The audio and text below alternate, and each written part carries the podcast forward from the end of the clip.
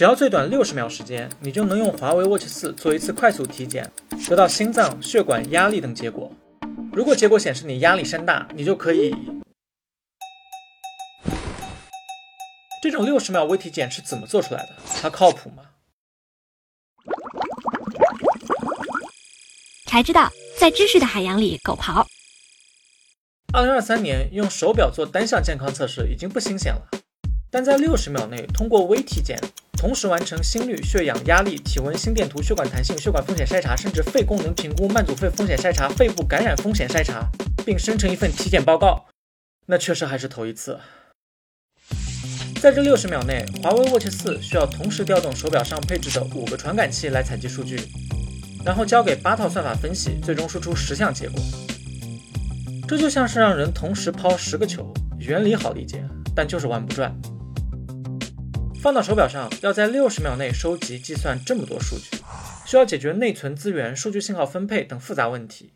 比如在多个算法并行运作的时候，大家都需要调用内存，所以华为做了一套独特的内存管理机制，让手表在微体检的不同时间段向不同算法分配、回收固定的内存资源，不光不浪费资源，甚至还能叠加算法，让检测结果更精准。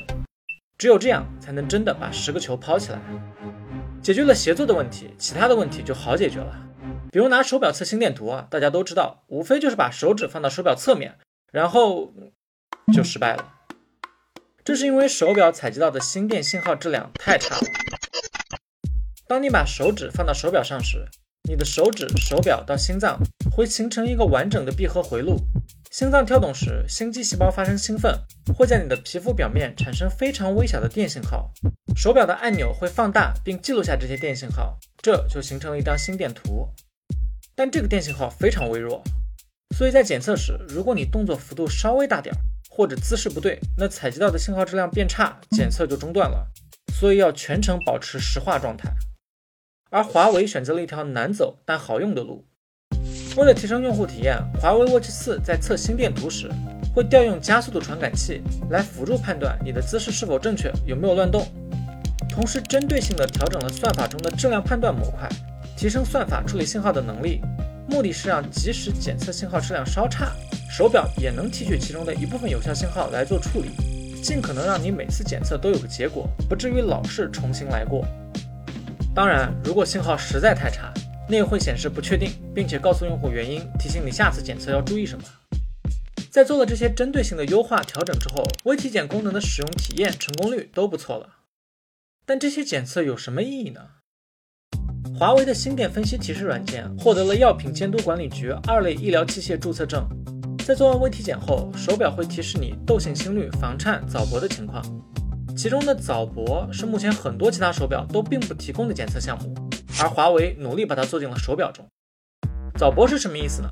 心脏在正常跳动的时候，每一拍的节奏都很稳，很有规律。早搏就是说，还没到心脏该动的时候，它却提前心动了。很多有早搏的人，真实的感受更接近于心脏漏了一拍。但别担心啊，早搏其实很常见，精神紧张、过度疲劳、大量烟酒、咖啡茶都可能引发早搏。对于健康人来说，就算测出早搏也不算什么问题，不用担心。但如果你早搏数量很多，比如每跳十拍就有一次早搏，或者出现了心慌、胸闷等情况，那就得去看看了。而对于有冠心病、心肌病等心脏结构问题的人来说，早搏就更危险了，需要引起高度重视。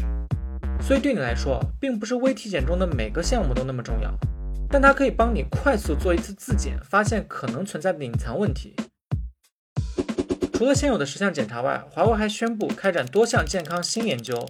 未来将加入更多检测项目，让这块手表发挥更大的作用。而对于我们的父母来说，体检就更重要了。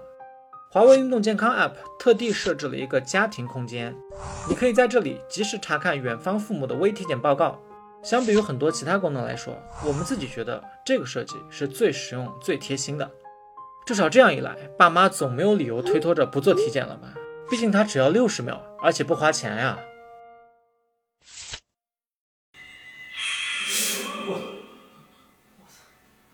假的，一点都不吓人，好吧？胆子也太小了。